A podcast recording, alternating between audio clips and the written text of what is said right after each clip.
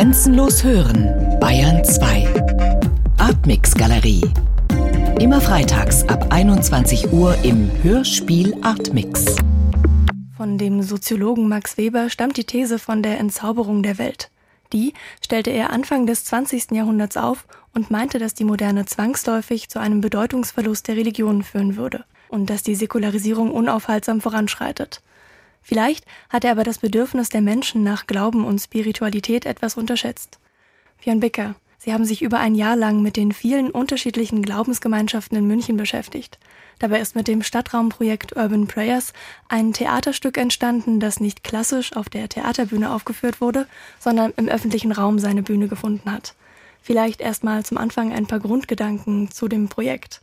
Das ähm, war eine Idee, die aus äh, vielen vorhergehenden Projekten entstanden ist. Also ich habe mich die letzten Jahre sehr viel mit dem weitesten Sinne mit dem Thema Migration beschäftigt und mit dem Einfluss von Migration auf die Stadt, auf die Stadtgesellschaft und auf politische, soziale Themen, Zusammenhänge. Und da ist mir das Thema Religion immer wieder entgegengekommen.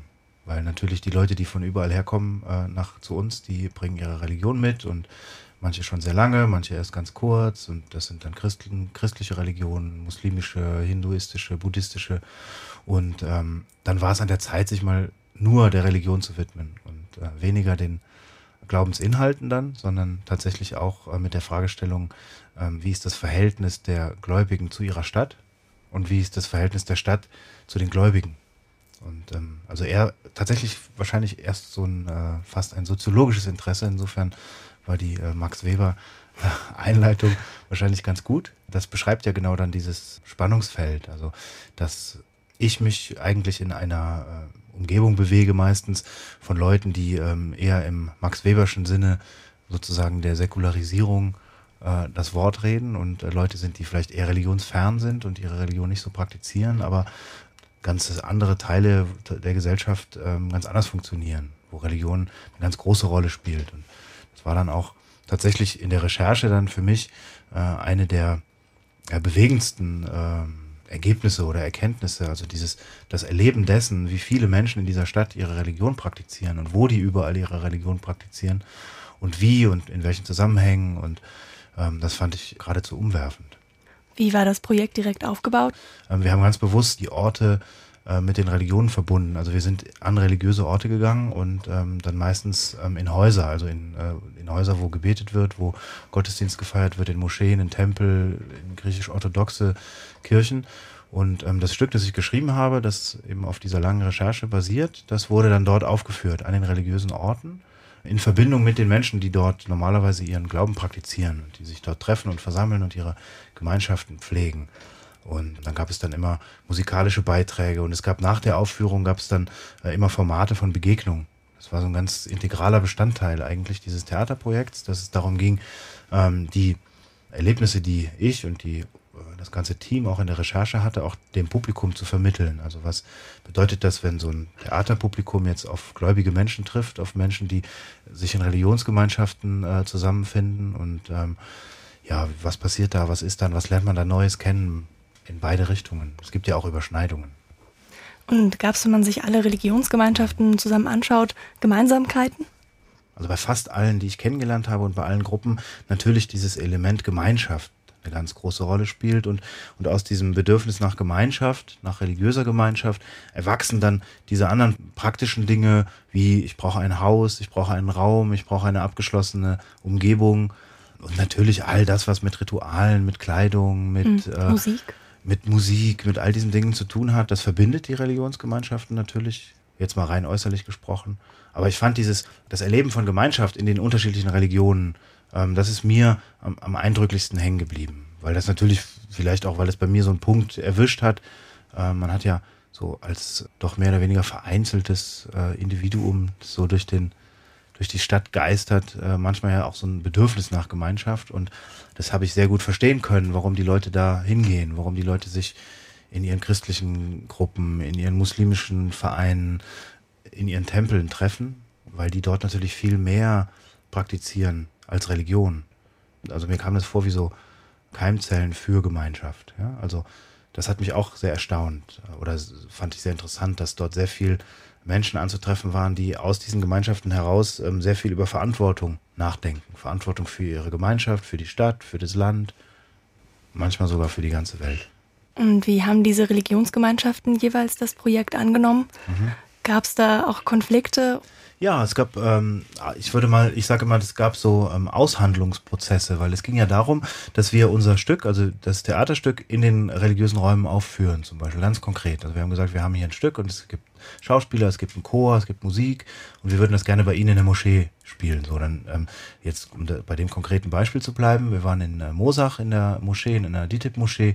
Ähm, da ging es ganz konkret darum, ähm, dass es bestimmte religiöse Regeln gibt, dass zum Beispiel in dem Gebetsraum äh, der Moschee nicht gesungen werden darf dass dort keine Musik, also gesungen ist falsch, sondern keine Musik gemacht werden äh, darf, also und dass eben nur der Koran dort äh, rezitiert wird und es gibt bestimmte Regeln, bestimmte äh, Kleidungsregeln und so weiter und das war dann eigentlich der Kern dieses Theaterprojekts, dass wir dann mit den Leuten gemeinsam dort vor Ort ausgehandelt haben, was ist denn möglich, was geht, wie weit können wir gehen, was, sollen, was machen wir lieber nicht. Und uns ging es immer darum, da ähm, eine Lösung zu finden. Das heißt, wir waren auch bereit, auf bestimmte Dinge zu verzichten, das aber alles im Gespräch stattgefunden hat. Und dann war es in der Moschee beispielsweise so, dass dann der Imam sagte, wusste dann selber auch nicht mehr weiter, weil es dann um die Frage ging zum Beispiel, ähm, naja, es darf nicht gesungen werden, aber ist denn zum Beispiel chorisches Sprechen, gilt das als Gesang? Ja, und dann musste er, und nicht musste, sondern hat dann, um sich abzusichern, äh, in Ankara angerufen und äh, bei der Religionsbehörde, um zu fragen, hey Leute, wie sieht es aus? Also geht das oder geht das nicht? Ich bin jetzt unsicher. Und das war natürlich für mich total spannend, ja, mitzuerleben, wie funktioniert das und auch Teil dieses Prozesses zu werden. Und das wiederum hat sowas abgebildet, was eigentlich in dieser Gesellschaft total fehlt, ähm, gerade jetzt im Kontakt zum Beispiel mit dem Islam oder mit islamischen äh, Gemeinschaften, dass man einfach unbefangen sich Fragen stellt gegenseitig, dass man sich kennenlernt, dass man die Empfindlichkeiten kennenlernt, dass man die Offenheiten kennenlernt. Und insofern ist dann so ein Projekt immer eigentlich ähm, in der Entstehung das, ähm, was man sich wünscht. Also äh, nämlich so eine Art von, von Begegnung, von dynamischem Aushandlungsprozess, der dann eigentlich eine Gesellschaft formt und Kontakt herstellt.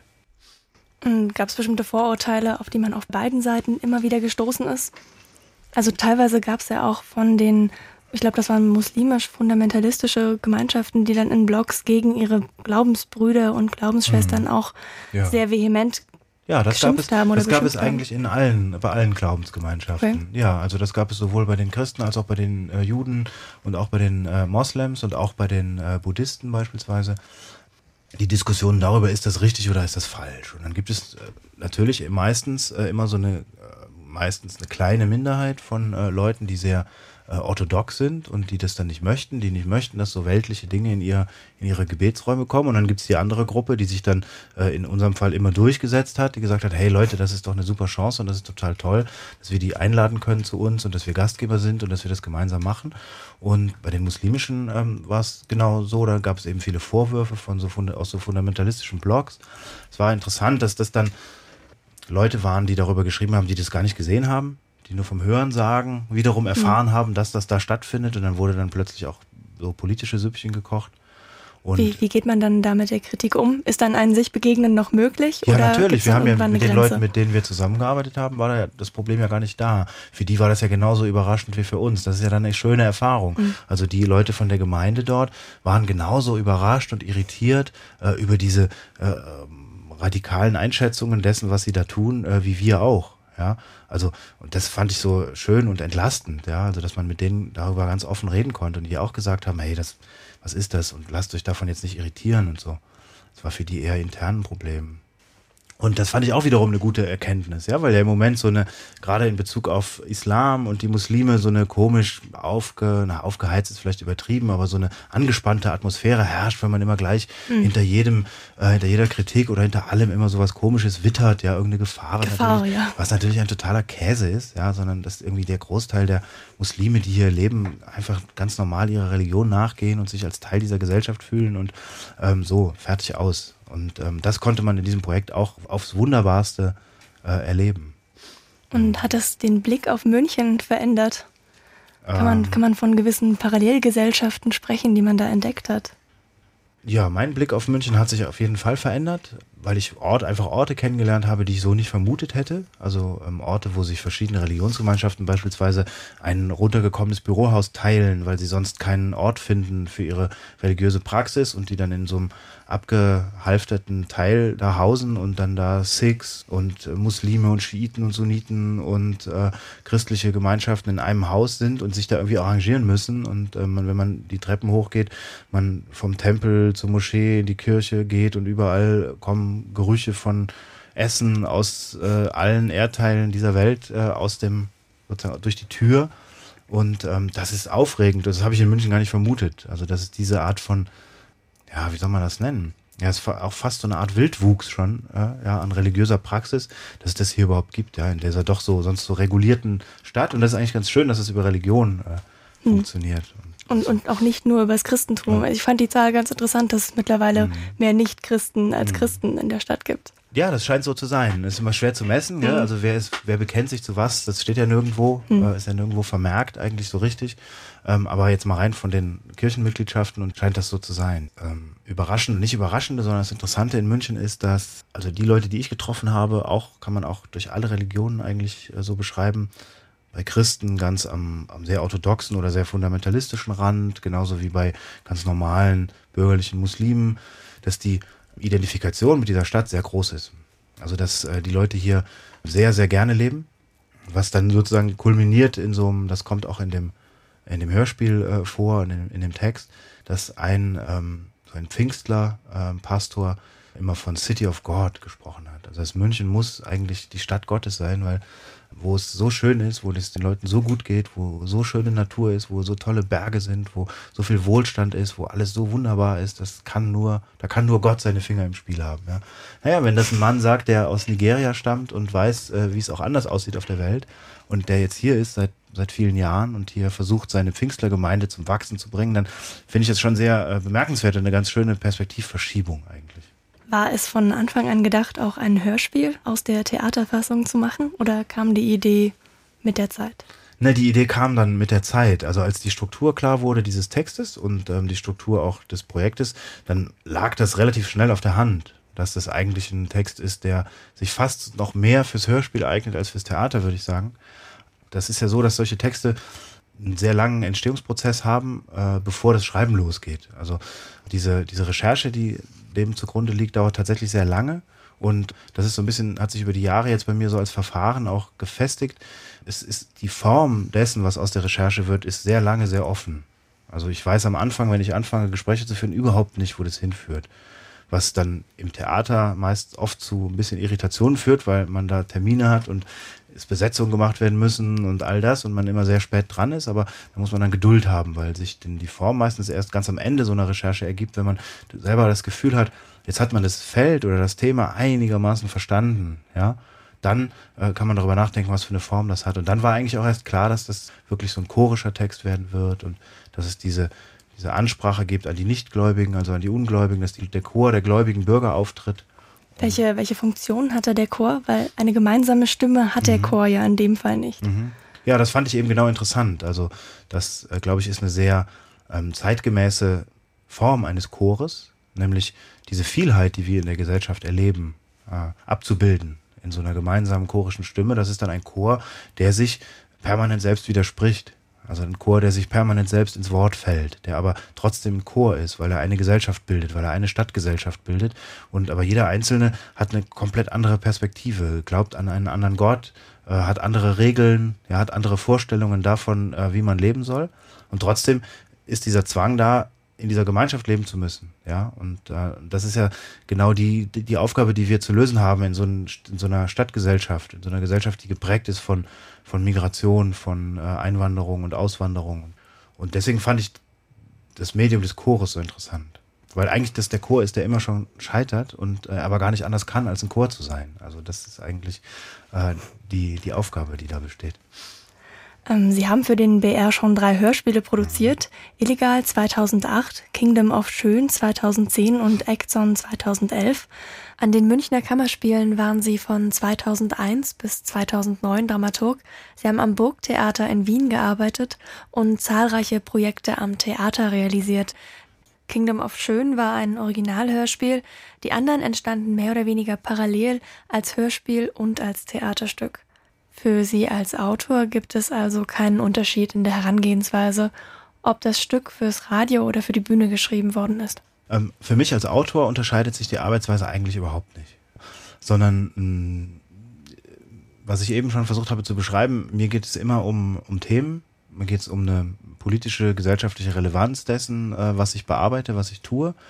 Und, ähm, und die Themen, die mich interessieren, ähm, geben dann irgendwann eine Form vor. Und, ähm, und diese Form ist dann für mich im Arbeitsprozess zwingend. Jemand anders würde zu einer anderen Form kommen oder man könnte auch andere Formen finden. Und dann ist mir das erstmal als Autor ziemlich egal, ob das fürs Hörspiel oder für einen Roman oder für, ähm, fürs Theater ist. Beim Arbeiten merkt man dann aber trotzdem, dass das natürlich total naiv ist und äh, dass natürlich das Medium andere Anforderungen stellt. Ja, so habe ich zum Beispiel bei dem Hörspiel Exxon wozu es auch einen Theaterabend gibt, der aber einen anderen Titel trägt, also der Deportation Cast heißt. Also da kann man das ganz schön beschreiben eigentlich. Da ging es um eine um Abschiebung und um darum, welche Rollen, welche gesellschaftlichen Rollen bei dem Themenfeld Abschiebung alle mitmachen, mitspielen. Und dann im Theater ist es so, dann es gibt zwölf Rollen und die werden aber nur von vier Schauspielern gespielt. Das heißt, das eigentliche Thema des Abends ist, dass ein Schauspieler drei verschiedene, vier verschiedene Rollen spielen muss, die sich gegenseitig auch widersprechen. Also man ist sowohl der Abgeschobene wie auch der Richter, der entscheidet, dass du abgeschoben wirst. Und das heißt, du musst beide Rollen irgendwie als Schauspieler verteidigen und spielen. Das ist natürlich fürs Hörspiel eine Schwachsinnsidee, weil das nicht funktioniert. Ja, und, und das war eine, das war interessant dann. Also wie, wie, wie kann ich es schaffen, trotzdem dieses Thema diesen Text so zu verändern, dass er fürs Hörspiel interessant wird? Also welche Form brauche ich dafür? Und dann ging es dann darum, wieder um so Formen des Dokumentarischen, was bei Urban Prayers jetzt auch eine ganz wichtige Rolle gespielt hat. Würden Sie sagen, es eignen sich grundsätzlich alle Stoffe für das akustische Medium? Ja, klar, warum denn nicht? Also ist immer die Frage, wie man es macht. Ja, also ich glaube, ja, also da glaube ich schon, ja. Urban Prayers hat ja im öffentlichen Raum nicht ganz, aber zumindest mhm. offen stattgefunden. Ja. Das Hörspiel an sich hört man ja nun eher zu Hause im mhm. Privaten und allein. Also auch wenn man sich früher vielleicht getroffen hat, mhm. um dann da gemeinsam vom Rundfunkempfänger ein Hörspiel zu hören. Momentan glaube ich, ist es eher so, dass man das Hörspiel allein rezipiert. Glauben Sie, dass das, dass man es anders wahrnimmt, wenn man allein für sich im Privaten mhm. ja. das rezipiert? Ja, ich glaube, das nimmt man extrem anders wahr. Wir hatten einmal eine Situation bei der Theateraufführung, die war einem Hörspiel vergleichbar, aber dann doch wieder gar nicht. Es war so, dass wir in der, in der Ludwigkirche in München waren. Das ist eine große, relativ große Kathedrale, die eine unglaublich schlechte Akustik hat. Also wie so Kirchen halt so wahnsinnig hallig ist. Und dann hat die, ähm, und man hat die Schauspieler überhaupt nicht verstanden. Also die konnten diese Texte gar nicht sprechen, weil das so sich so verhallt hat. So, dann hat dann die Technik des Theaters entschieden, wir ähm, kaufen jetzt für die 300 Zuschauer mieten wir jetzt ähm, Heads, also Kopfhörer an und und machen eine Übertragung, so dass jeder Zuschauer einen Kopfhörer anhat und es direkt den Ton auf sein Ohr kriegt und die Schauspieler vorne in Mikrofone sprechen. So, das war im Grunde genommen wie eine Hörspielsituation für jeden mhm. Einzelnen. Trotzdem saßen die Leute aber in der Kirche und haben diese Gemeinschaft wie in einem Gottesdienst eigentlich erlebt. Es war also so eine so eine Doppelsituation. Situation. Aber das hat äh, mich dann sehr in dieser Hörspielidee bestärkt, weil das war dann für jeden Einzelnen ein sehr, sehr äh, tolles Erlebnis in dieser Konzentration. Ja, jetzt, wenn ich das zu Hause höre, ist dieser Kirchenraum nicht da. Ich habe also diese, diesen anderen, diesen Kontext, in dem ich diesen Text wahrnehme, nicht. Ich habe keinen religiösen Kontext, sondern ich habe mein, mein Zuhause, mein Auto, mein sonst was, ja, oder ich höre es, wenn ich durch die Stadt laufe, dann habe ich wieder so einen anderen Kontext. Insofern glaube ich, ist die Konzentration dann auf den Text ähm, eine ganz andere. Und ähm, es geht sicher eine Art von Spannung verloren, glaube ich. Also wenn man es im, im Radio hört, weil man diesen Kontrast zu dem realen Ort nicht äh, hat, sondern den muss man imaginieren. Und das haben wir versucht in der Produktion so ein bisschen äh, mit einzubeziehen in die Arbeit. Vielleicht nochmal zur Religion zurück. Ja. Wie privat ist denn Religion? Und vor allem, was sind Ihre Erfahrungen, wie Privatreligion ja. in einer Stadt wie München ist? Und ja. wenn ich das zitieren darf, in einer Stadt, in der um Parkplätze Krieg geführt wird, wo man gegen Kindergärten klagt und gegen Kinderarbeit ist. Ja. Ich glaube ja, dass äh, Religion überhaupt nicht privat ist. Religion ist auf eine gewisse Weise ja immer so geschützt, weil man sagt, das ist eine Privatsache. Mhm. Ja? Aber sie ist ja eigentlich keine Privatsache, sondern sie tritt ja immer in Kontakt zur Außenwelt, zur ähm, zu denen, die zum Beispiel nicht ihre Religion praktizieren, zu denen, die eine andere Religion praktizieren. Und die meisten Religionen haben ja auch immer eine gewisse Ethik, die sie entwickeln. Das heißt, sie beziehen sich auf die Welt. Ja, sie beziehen sich auf Handlungen, auf äh, Handlungen, die wirksam sind nach außen. Und das ist in München natürlich genauso wie überall auf der Welt. Und ähm, das Interessante ist, dass viele religiöse Leute, was ich vorhin auch versucht habe zu beschreiben, aus ihrer Religion heraus eine Verantwortung für ihre Gesellschaft empfinden, weil sie so eine gewisse Verantwortungsethik mitbringen. Also das ist im Islam ganz stark, das ist im Christentum ganz stark. Und die eigentlich entscheidende Frage ähm, ist immer, äh, finde ich, inwieweit können diese Religionen oder die, die diese Religion praktizieren, äh, mitdenken, äh, dass es andere Menschen gibt, die einen anderen Glauben haben. Also, wie weit können sie das einbeziehen in ihr eigenes System? Und da kann man, merkt man, ist genau die Grenze zwischen Fundamentalismus und nicht Fundamentalismus. Die geht sehr weit, finde ich. Also, ich habe ganz selten Leute getroffen in dieser Recherche, die das nicht können. Also, die wirklich dem anderen äh, das Recht abgesprochen haben, dass er an das Richtige glaubt oder die äh, die Nichtgläubigen äh, nicht ernst nehmen oder das nicht akzeptieren können, dass das so ist. Was Thema dieses Projektes und auch des Hörspiels ähm, ist, ist der Kontakt der Gläubigen zu den Nichtgläubigen. Deswegen spricht der Chor der gläubigen Bürger die nichtgläubigen Bürger an. Und es geht weniger um Glaubensinhalte, als vielmehr um die Praxis des Glaubens. Und äh, das war wichtig, weil über Glaubensinhalte, das ist so ein bisschen ähnlich wie mit dem Geschmack, lässt sich irgendwie schwer, äh, schwer streiten, weil hm. man, ähm, weil es eben eine Glaubenssache ist. Das heißt, kann man als Theater- oder Hörspielmacher zum interreligiösen Austausch beitragen? Hm, weil, ja, puh, ich weiß es nicht, ob man zum interreligiösen Austausch beitragen kann. Das finde ich, kann ich gar nicht beurteilen. Äh, das, also es gibt so viele, ähm, das würde ich mir jetzt gar nicht anmaßen, dass ich das äh, könnte.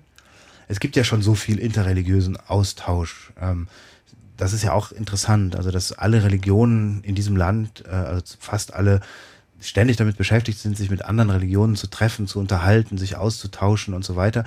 Man hat fast den Eindruck, die Leute sind schon fast ein bisschen müde dessen, ja, sich äh, permanent äh, auszutauschen. Und da habe ich was Interessantes erlebt, dass äh, ein Imam äh, mir beschrieben hat, dass er so ähm, sehr liebevoll äh, gesagt hat, ähm, ach weißt du, irgendwie ähm, ständig diese interreligiösen Gespräche und so, das würde ihm ein bisschen auf die Nerven gehen, weil ähm, wenn man über, wenn man solche Gespräche beginnt, dann ist man immer nach zwei Minuten bei den Unterschieden. Hm. Dann, äh, und das sei so langweilig, weil die Unterschiede würden ja auf der Hand liegen. Natürlich glaub, glaubt er als Moslem anders als ein Christ und anders als ein Jude und anders als ein Buddhist, ja, so what? Sondern er sagt, ähm, er würde viel lieber mit den Leuten Fußball spielen, ähm, weil sie dann kennenlernt und weil sie dann Freunde werden und wenn sie Freunde sind, dann muss er nicht mehr über die Unterschiede sprechen. Und das fand ich eine sehr schöne, einleuchtende Beschreibung, ähm, wie eine Gesellschaft mit so einer Vielheit umgehen könnte.